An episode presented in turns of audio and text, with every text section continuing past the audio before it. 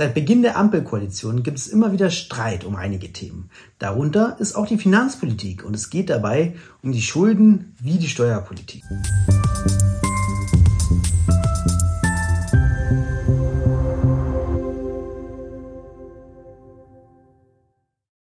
Und damit hallo und herzlich willkommen zu den Wirtschaftsfragen. Mein Name ist Lukas Scholle und heute sehen wir uns ein kleines Interview von Jamila Schäfer an. Jamila Schäfer ist Bundestagsabgeordnete der Grünen und Mitglied im Haushaltsausschuss sowie Vorsitzende des Bundesfinanzierungsgremiums. Das bedeutet, sie kennt sich in Haushaltsfragen wahrscheinlich sehr gut aus. Bevor wir uns gleich dieses kleine Interview etwas genauer ansehen, gehen wir nochmal einen Schritt zurück.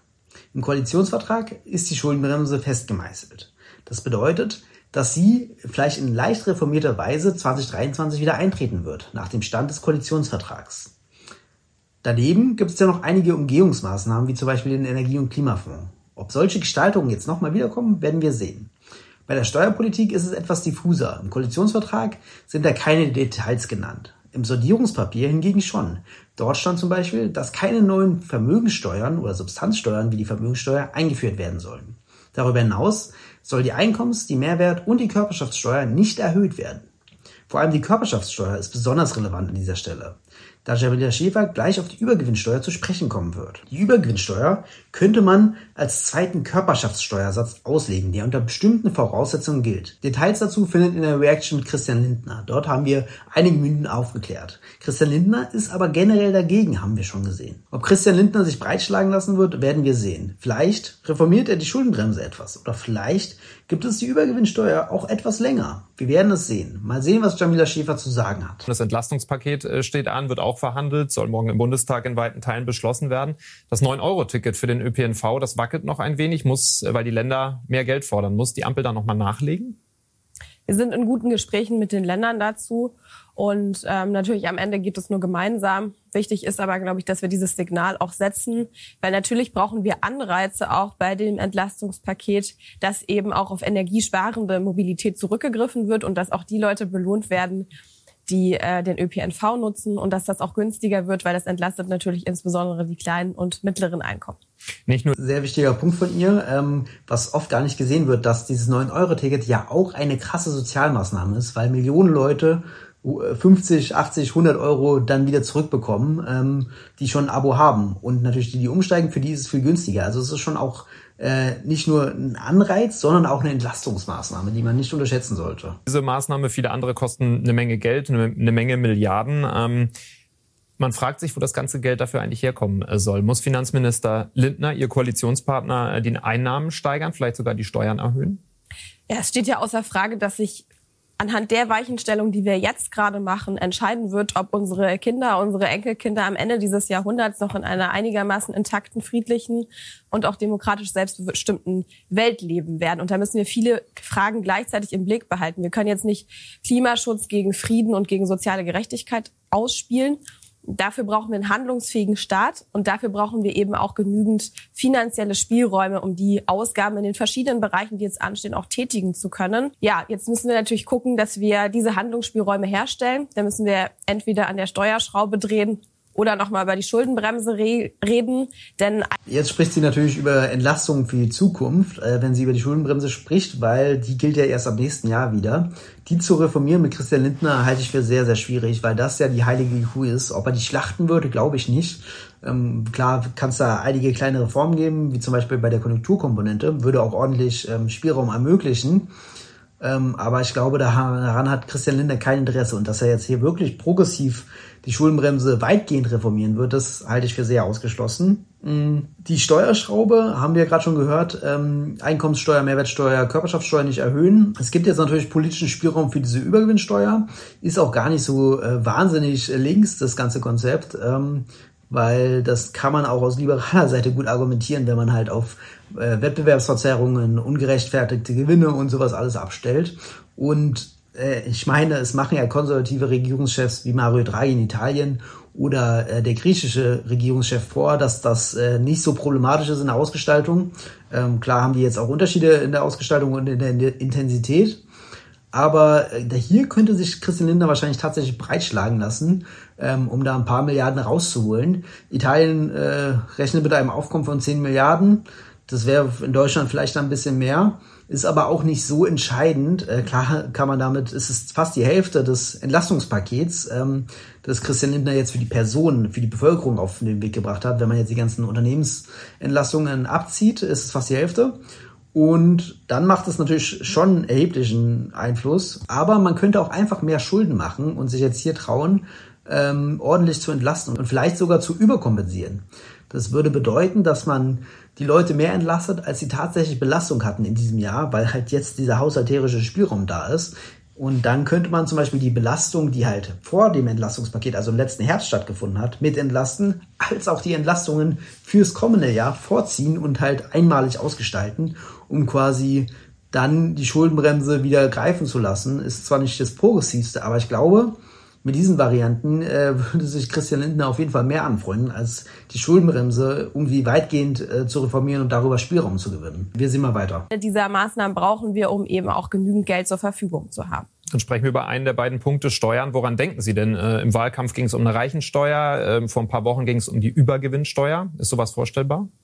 Zum Beispiel unsere Parteispitze hat ja diesen Vorschlag der Übergewinnsteuer gemacht. Das würde auch kriegsbedingte Wettbewerbsverzerrungen beispielsweise ausgleichen und würde natürlich auch ähm, zu Mehreinnahmen führen, die dann eben wieder Handlungsspielräume bedeuten, ähm, für äh, die wichtigen Weichenstellungen, die wir jetzt vornehmen müssen. Und belasten würde es eben vor allem äh, große Ölkonzerne, die jetzt besonders von diesem Krieg auch profitieren. Es gibt aber natürlich auch noch andere Maßnahmen und Möglichkeiten, über die wir sprechen können, die in der Breite der Bevölkerung eine Entlastung dann bewirken würden und eben nur die oberen ähm, Einkommen oder auch Vermögenden belasten würden. Wie würde das laufen?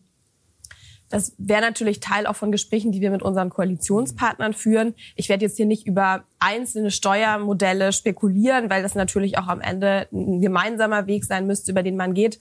Und wie gesagt, es gäbe eben auch noch die Möglichkeit, ähm, mehr Kredite aufzunehmen. Ja, spannend, dass sie jetzt hier nicht über einzelne Konzepte sprechen möchte ähm, oder eigentlich auch schade äh, zugleich.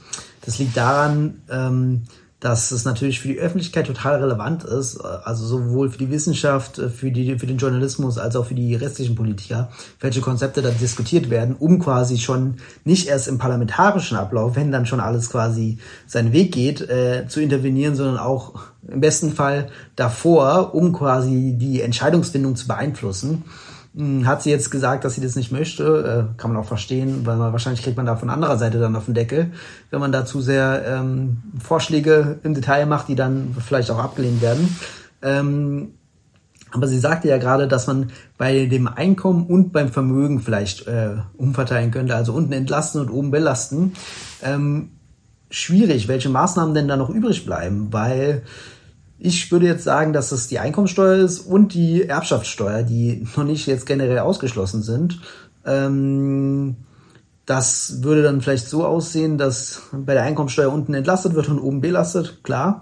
Aber dann würde Christian Lindner ja seinem Sondierungspapier widersprechen, wo er sagt, gesagt hat, die Einkommensteuer wird nicht erhöht. Ähm, bei der Erbschaftssteuer, die ist ja extra nicht genannt im Sondierungspapier, äh, ist halt auch die Frage, wie viel Kontinuität ein Sondierungspapier hat, aber das sind ja schon die grundlegenden Gemeinsamkeiten, die da festgehalten wurden. Bei der Erbschaftssteuer könnte man quasi die Lücken schließen, dadurch werden effektiv die Reichen etwas mehr zur Kasse gebeten werden, aber die unteren nicht entlastet werden. Äh, durch das Mehraufkommen könnte man natürlich Entlastungen gegenfinanzieren, wenn man in dieser Gegenfinanzierungslogik bleiben möchte. Ähm, das ist wahrscheinlich, aber bei diesem Erbschaftssteuerdebatten-Ding, da gab es ja auch unterschiedliche Interessen, äh, indem man zum Beispiel den die Lücken schließt, aber der für den Steuersatz äh, absenkt. Ähm, wie viel Mehraufkommen dann da wirklich drinne ist, ähm, bleibt fraglich. Also würde ich eher nicht sagen, dass das die großen Stellschrauben sind. Äh, aus meiner Sicht, wie gesagt, wäre dieses Jahr noch geeignet, um ordentlich äh, über Schulden zu entlasten. Und in den kommenden Jahren ist es wahrscheinlich sehr schwer, mit Christian Lindner an der Seite äh, strukturelle Reformen sowohl bei der Steuer als auch bei den Staatsfinanzen irgendwie durchzubekommen. Das wäre auf jeden Fall wünschenswert. Sagt sie jetzt hier noch was? Und über genau diese verschiedenen Wege, es gibt ja verschiedene Möglichkeiten, die wir haben, müssen wir natürlich dann gemeinsam äh, in der Ampel sprechen. Christian Lindner hat gerade drei Landtagswahlen in Folge mit seiner Partei verloren. Glauben Sie, dass Sie ihn bei der Schuldenbremse wirklich überzeugt bekommen? Er möchte sie ja ab 2023 wieder einhalten. Genau, wir werden jetzt natürlich ähm, darüber sprechen müssen. erstmal bringen wir jetzt in diesem äh, Haushaltsjahr jetzt noch ähm, diese Woche im Haushaltsausschuss äh, die Planungen für das Jahr 2022 auf den Weg. Und danach müssen wir natürlich dann darüber sprechen, wie schaffen wir es gemeinsam, die Handlungsmöglichkeiten, die wir jetzt brauchen, auch zu erfüllen. Welche Wege gehen wir da gemeinsam? Hm, spannend, ja. Sie denkt jetzt hier auch, dass man über 2022 hinaus noch Handlungsspielräume erweitern könnte. Ist natürlich denkbar, indem man zum Beispiel ähm, irgendwelche Share Deals äh, verbietet oder zum Beispiel Lücken bei der Steuer, beim Steuervollzug schließt. Ähm, kann man alles machen, alles richtig. Ähm, fraglich ist, wie viele Milliarden dann dafür zusammenkommen um, und ob das ausreicht, um quasi die äh, Krisen zu bewältigen, die wir haben, ob jetzt äh, Klimakrise, Investitionen oder Entlastungen angesichts der Inflation. Ähm, Weiß ich nicht, äh, finde ich schwierig und ich würde da wahrscheinlich eher in der jetzigen Debatte, wenn ich jetzt Grünberater wäre oder in der Koalition mit Christian Lindner als Finanzminister wäre, äh, Gott behüte, ähm, dann würde ich wohl eher auf, dieses, äh, auf die Übergewinnsteuer drängen und noch viel wichtiger fürs, für, für den Handlungsspielraum die Schuldenbremse, Aussetzung, die ja dieses Jahr noch ist, weitgehend auszunutzen.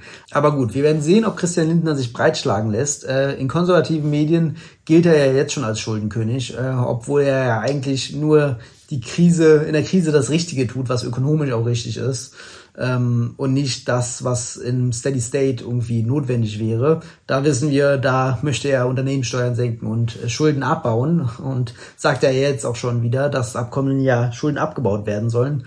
Nicht nur in Deutschland, sondern in ganz Europa. ist natürlich äh, sehr, sehr, sehr fragwürdig und äh, gefährlich auch.